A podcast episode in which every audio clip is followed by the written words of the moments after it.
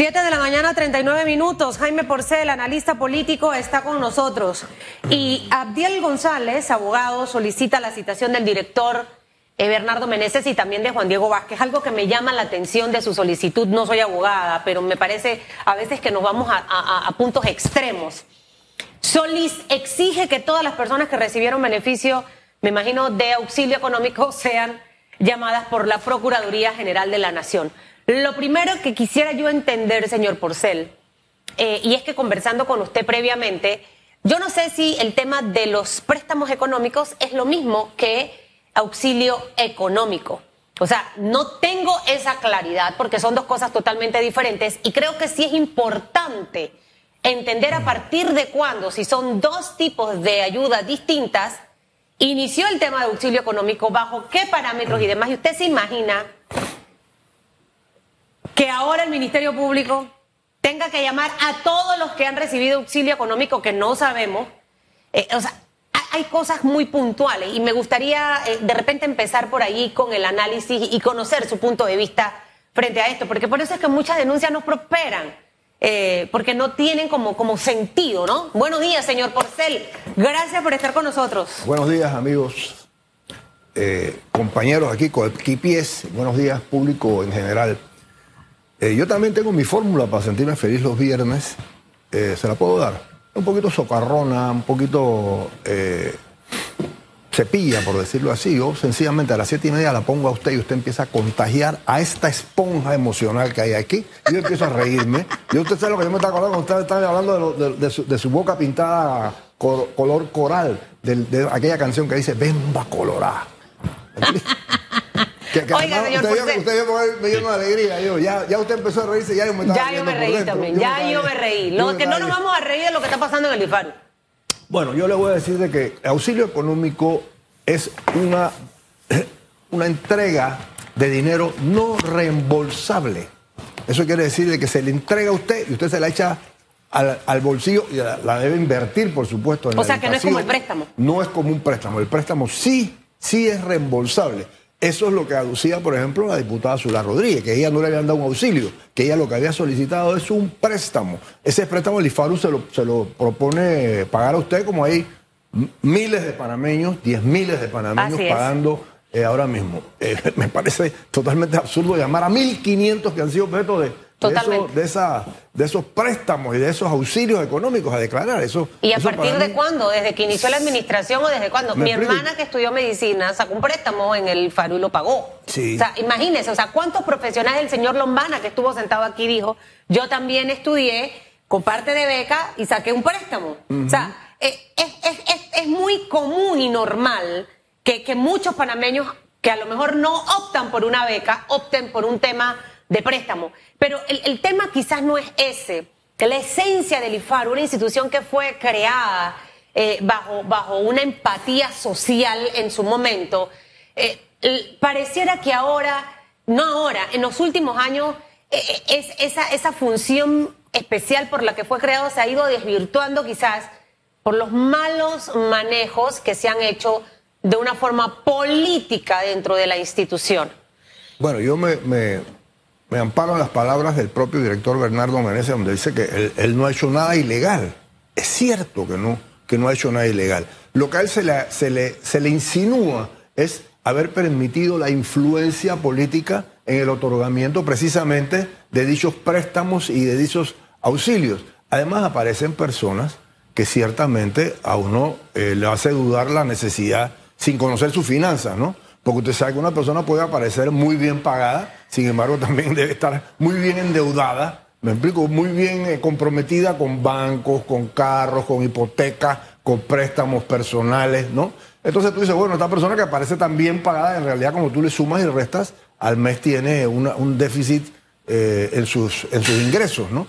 Eh, así que esas acusaciones hoy día deben hacerse con mucha, con mucha discreción. Lo que sí, por ejemplo, me parece a mí sensible es la estrategia que utiliza el equipo de, de, Meneses para afrontar la crisis que tiene ahora mismo. Que ¿Mala estrategia o buena? Bueno, en algunos aspectos, lo, que más me gusta es que Meneses salió por lo menos en tres medios. Eso Yo bueno. lo vi aquí, lo vi en, en la pantalla mía Bueno, aquí no, en- en Telemetro. En Telemetro quise decir, lo vi también en la prensa, lo vi también eh, eh, en, en otros Eso medios. está bien. Sí, eso me parece bien. El sacar la información de los Hay independientes y eso hay un de refrán que nos, que- que- que nos compete a nosotros los que estamos en medio que dice, el que no la debe, no la teme. Entonces salga a dar explicaciones. Ahora, también me parece que fue mala la estrategia que al comienzo, por ejemplo, sale la- la- las, la- las felicitaciones, los apoyos, la solidaridad de, de gente de la cúspide política, después sale una cuña y finalmente sale él. Yo lo hubiera hecho al revés. A mí me parecía al revés. ¿Me explico? Y el ataque, eh, bueno, no sé si al, al- al final esa estrategia viene de él, pero ¿qué ocurrió con todo el tema del IFARU? Inmediatamente empezaron a salir eh, personas públicas, eh, eh, personas políticas, pero de facción de oposición al gobierno. Entonces, ¿sabes? Como pareciera como que quieren embarrar a todos. Sí, esa fue, fue la, la- contraofensiva. ¿Me explico? Ellos salieron a defenderse, pero también aprovechan el hecho de que tienen a todos los medios eh, enfocándolos para empezar a, disparar. Por ejemplo, acusan al diputado Juan Diego Vázquez, que sale muy firme a decir yo voy a la Procuraduría y me quito de todas las investiduras que tengo para que me interroguen. O sea, hay un pulseo de credibilidad, pues es la palabra de Meneses contra la palabra de Juan Diego. ¿Quién tiene más credibilidad? Igual sucede con, con el, con el otro diputado independiente, es- Silva. Es, es más posible porque ahí se habla de cartas, pero con Juan Diego es que este me dijo, que este me llamó, que yo le dije, que yo no le dije. Entonces es credibilidad contra credibilidad. Este escándalo de los auxilios económicos ha creado una crisis en el gobierno del presidente Laurentino Cortizo. Dice el señor Meneses que, aunque cambien de director, sucedería lo mismo porque es algo sistemático.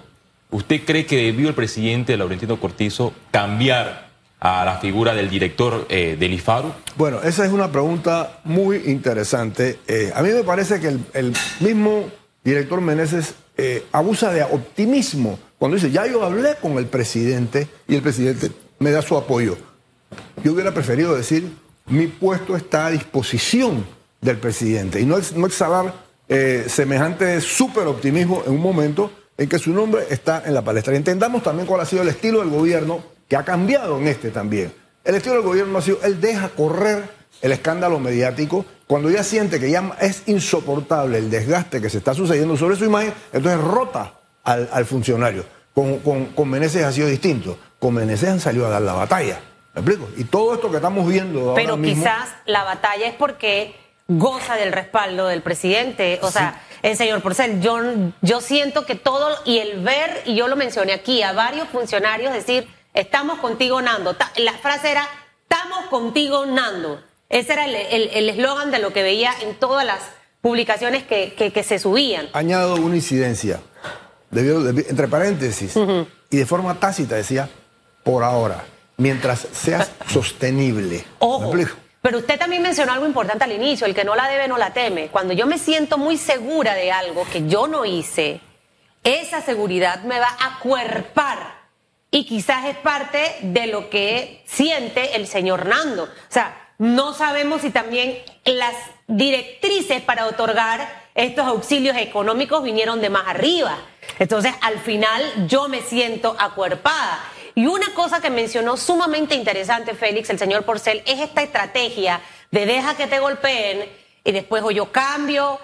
Y nada más no es de esta administración. Lo mismo hacía la administración pasada del señor Juan Carlos Varela.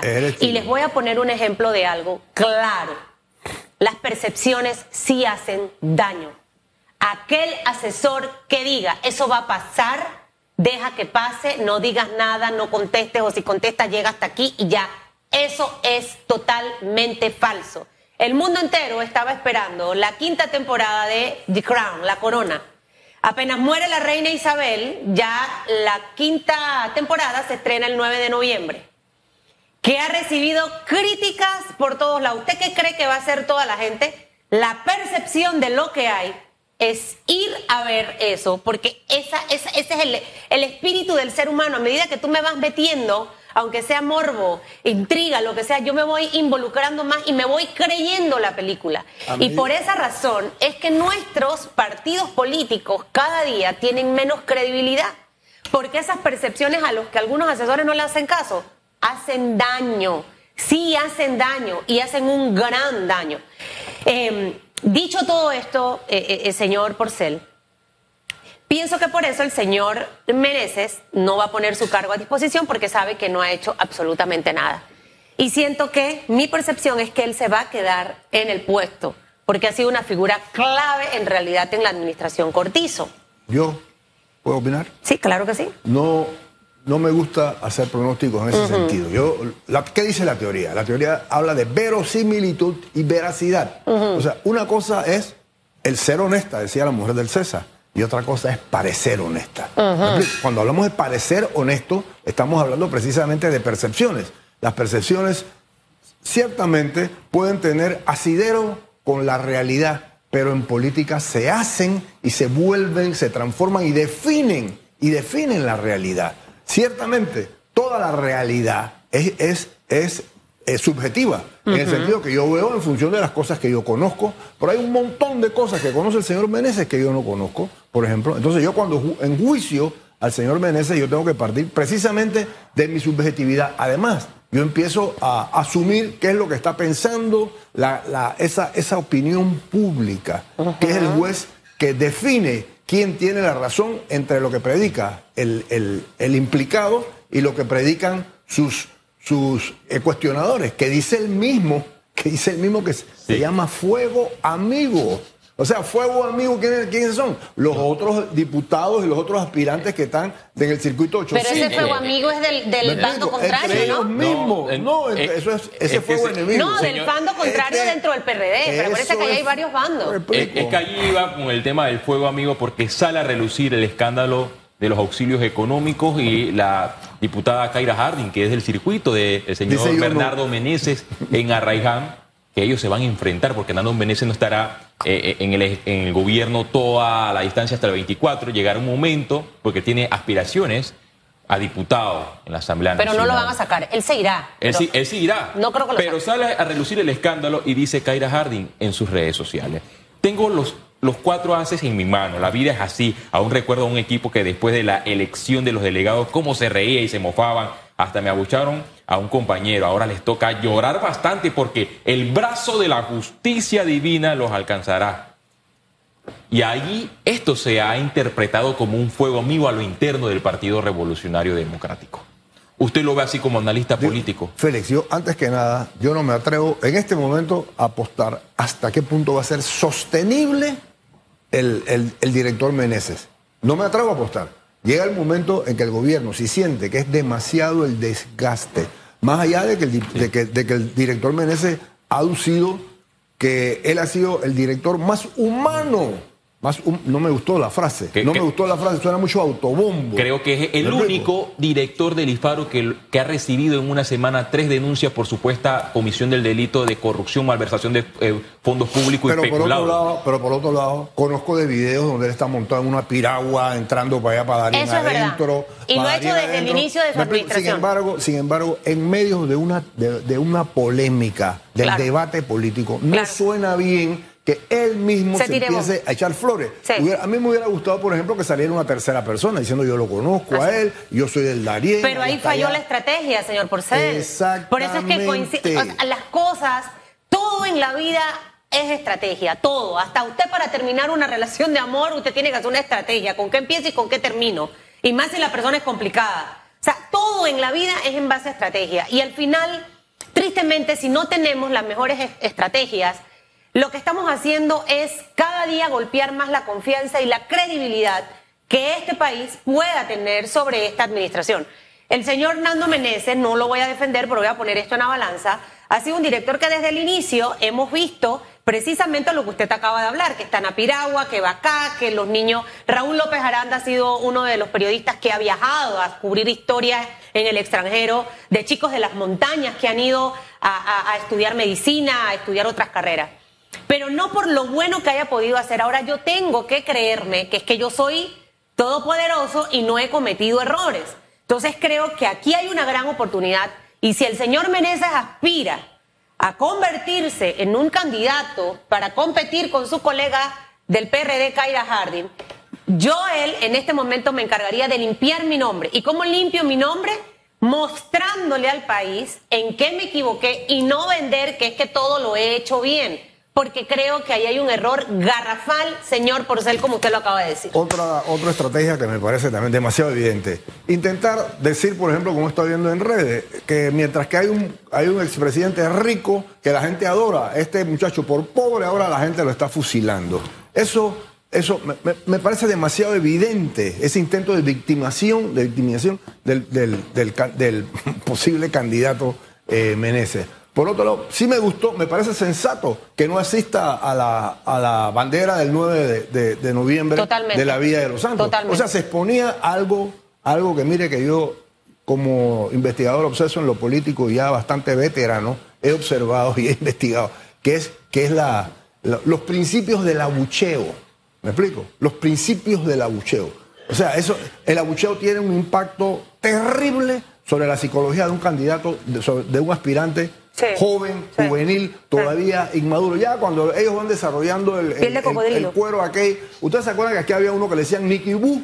¿Me explico? Que la estrategia de la gente para protestar contra el ambiente fraudulento que había, o que se le hizo, pues, al, pues no, no discuto si lo hubo o no lo hubo al, presidente, la gente, cada vez que aparecía él en lugares públicos, la gente lo abucheaba. Recuerdo que a Martinelli también, a Ricardo Martinelli, se llevó una tremenda abucheada. Entonces, eso, el, abucheo es un fenómeno político que tiene que ver y que impacta seriamente con, candidatos que, que están acostumbrados al aplauso y al halago. Si usted estuviera de asesor político, cosa que no es, eh, en este momento del gobierno frente al tema IFARU, ¿cuál sería la recomendación o la estrategia que debiera hacer en este momento el gobierno para tratar de calmar el tema IFARU, no resolverlo, pero vienen las mejores fechas para el panameño y estar inmerso en este tipo de escándalos?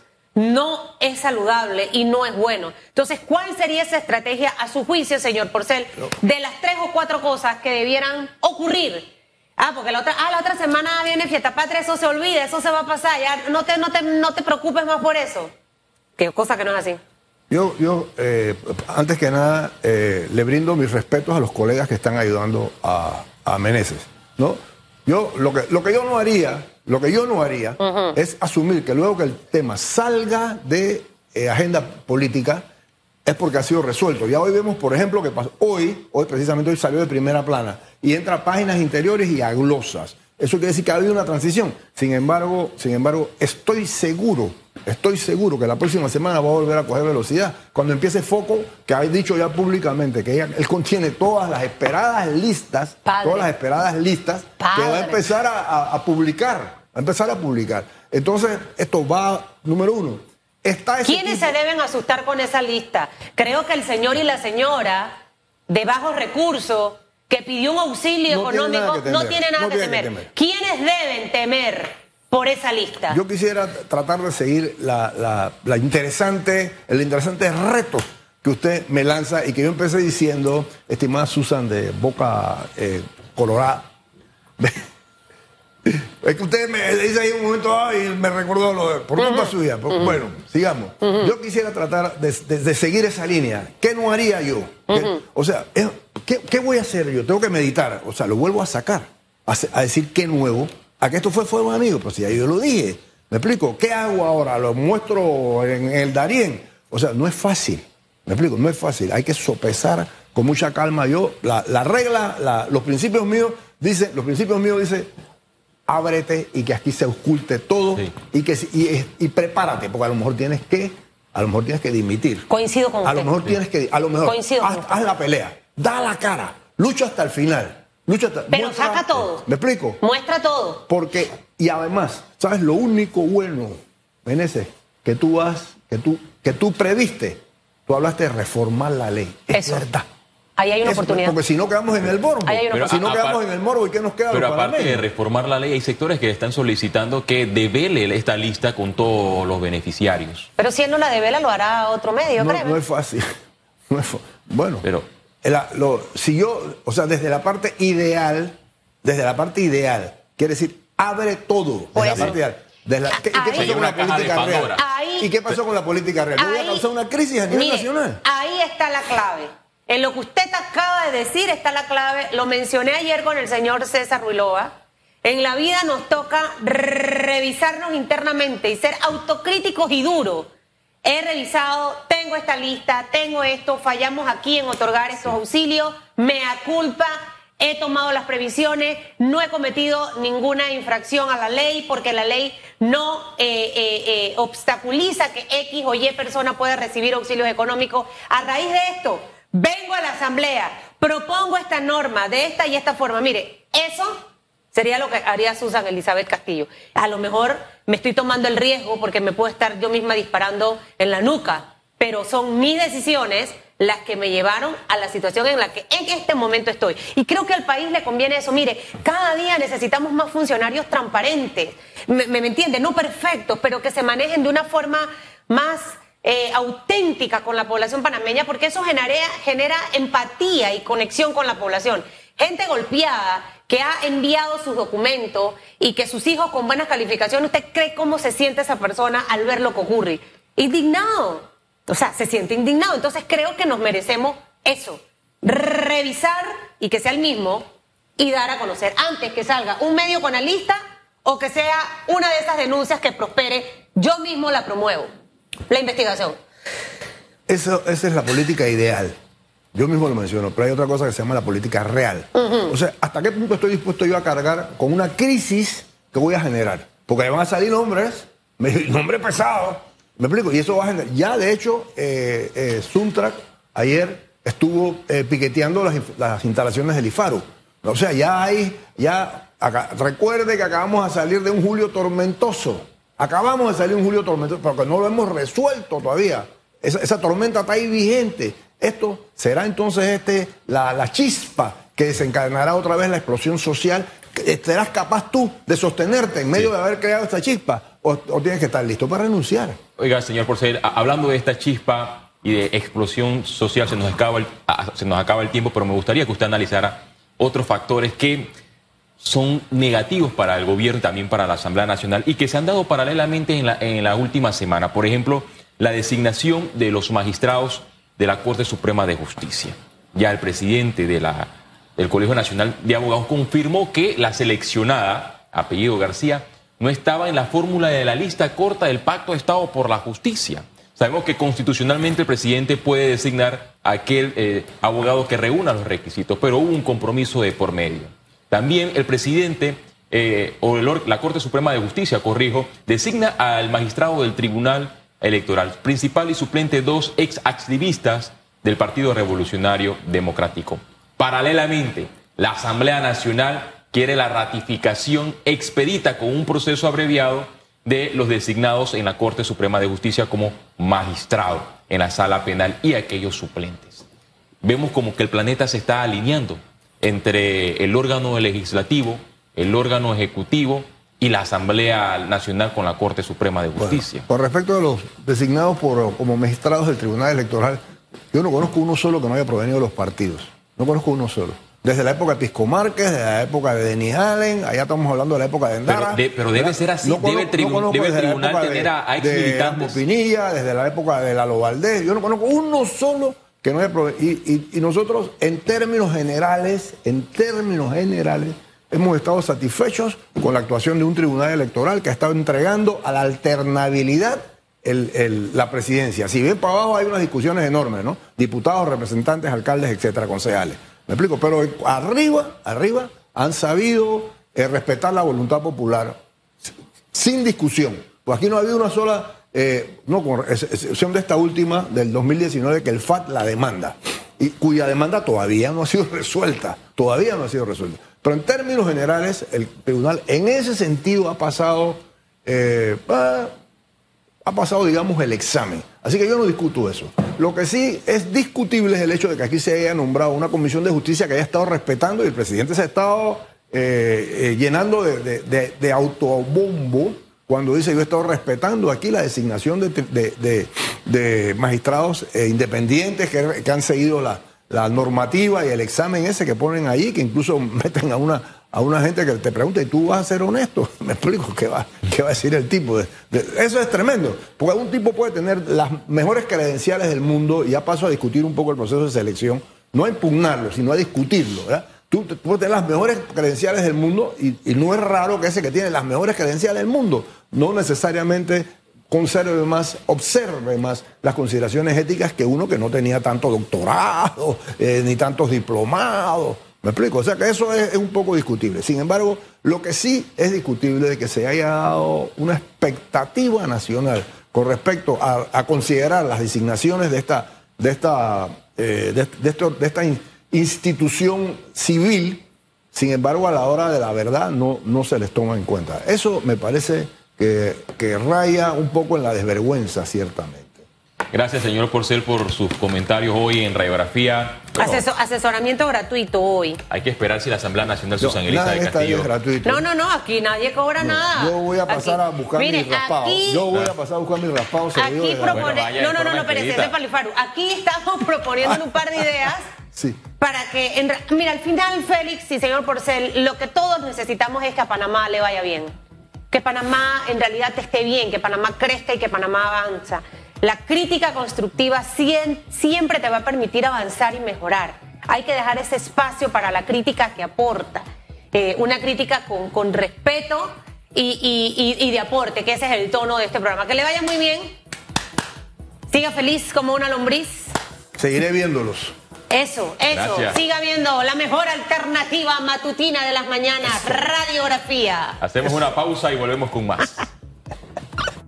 En breve regresamos con más de Radiografía.